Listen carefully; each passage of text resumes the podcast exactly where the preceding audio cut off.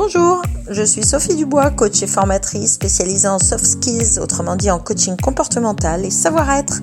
Bienvenue sur mon podcast pour muscler vos soft skills et être l'acteur de vos choix. Je publie quasi tous les jours des conseils en développement personnel. Abonnez-vous pour n'en rater aucun sur votre plateforme préférée Spotify, Deezer, Facebook ou iTunes. Je compte sur vous.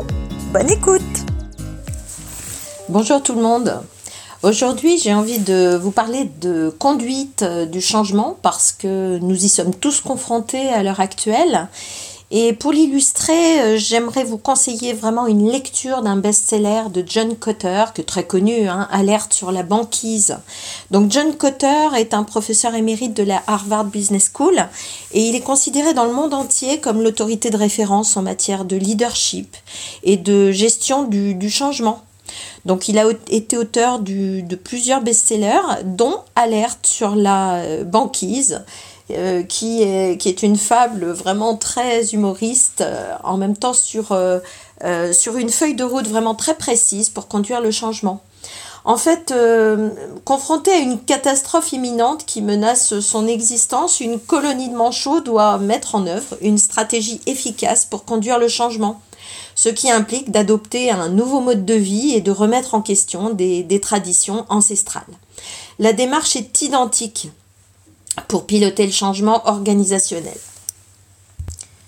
Et John Cotter souligne non seulement les erreurs à éviter, euh, mais propose aussi une véritable feuille de route en huit étapes pour réussir le changement.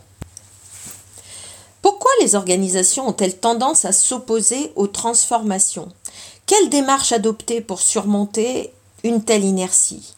Comment éviter les angoisses et dépasser les blocages au moment d'évoluer? En quoi le leadership est-il indispensable pour relever les défis que pose le changement? Dans un monde de plus en plus instable et concurrentiel, les entreprises doivent sans cesse prendre de nouvelles initiatives. Cette stratégie devenue essentielle pour réussir suppose, afin d'être appliquée avec succès, d'apprendre à conduire le changement.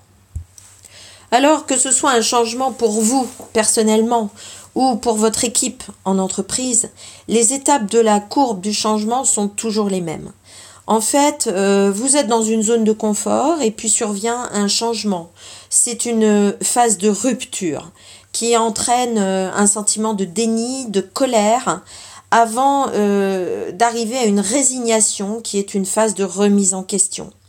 Ensuite, vous l'acceptez, plus ou moins, et vous vous, mettez, vous rentrez alors dans une phase d'exploration, de remotivation, qui est une véritable zone d'effort où vous allez mettre en place de nouveaux comportements, avant bah, d'atteindre une phase d'adaptation complète où vous aurez retrouvé une remotivation et, vous serez en pleine zone de progrès avec des nouveaux défis, des nouveaux challenges.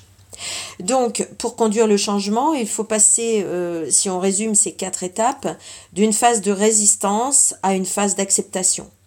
Et pour cela, il ne faut pas essayer de changer l'individu, euh, mais plutôt de comprendre son parcours, ses expériences, surtout ne pas brusquer, aller au rythme de chacun car nous sommes tous différents.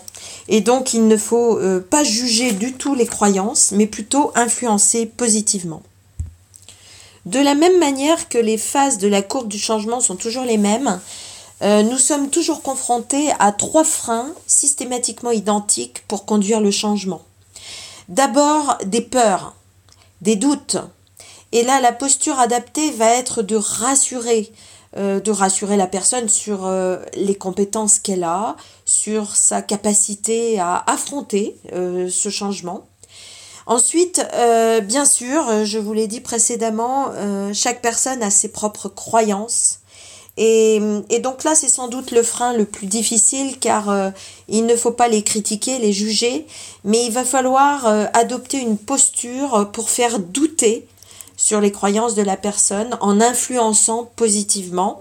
C'est-à-dire qu'on ne peut pas supprimer une mauvaise croyance, il faut en mettre une autre à la place. Et le troisième frein, eh bien c'est le manque d'intérêt, euh, la démotivation que nous pouvons ressentir lorsque nous sommes dans la phase de rupture, euh, même encore de résignation, de remise en question, avant euh, d'accepter le changement. C'est-à-dire, bah, on considère qu'on ne peut plus revenir à la situation d'avant, et là, ça confronte les personnes vraiment à se remettre en question. Donc à ce moment-là, eh bien, on va remotiver par des nouveaux défis, des nouveaux challenges, réorientation, etc. Rappelez-vous, hein, je vous l'ai déjà dit, l'humain ne bouge que par intérêt. Et il faut en général répéter 21 jours d'affilée un nouveau comportement pour qu'il puisse s'ancrer en zone de confort dans nos comportements habituels. Alors, je vous souhaite une bonne lecture et bien sûr, je reste à votre disposition pour une session stratégique sur euh, Calendly et vous retrouverez mon, mon planning disponible en lien. Merci, à bientôt. Ciao, ciao.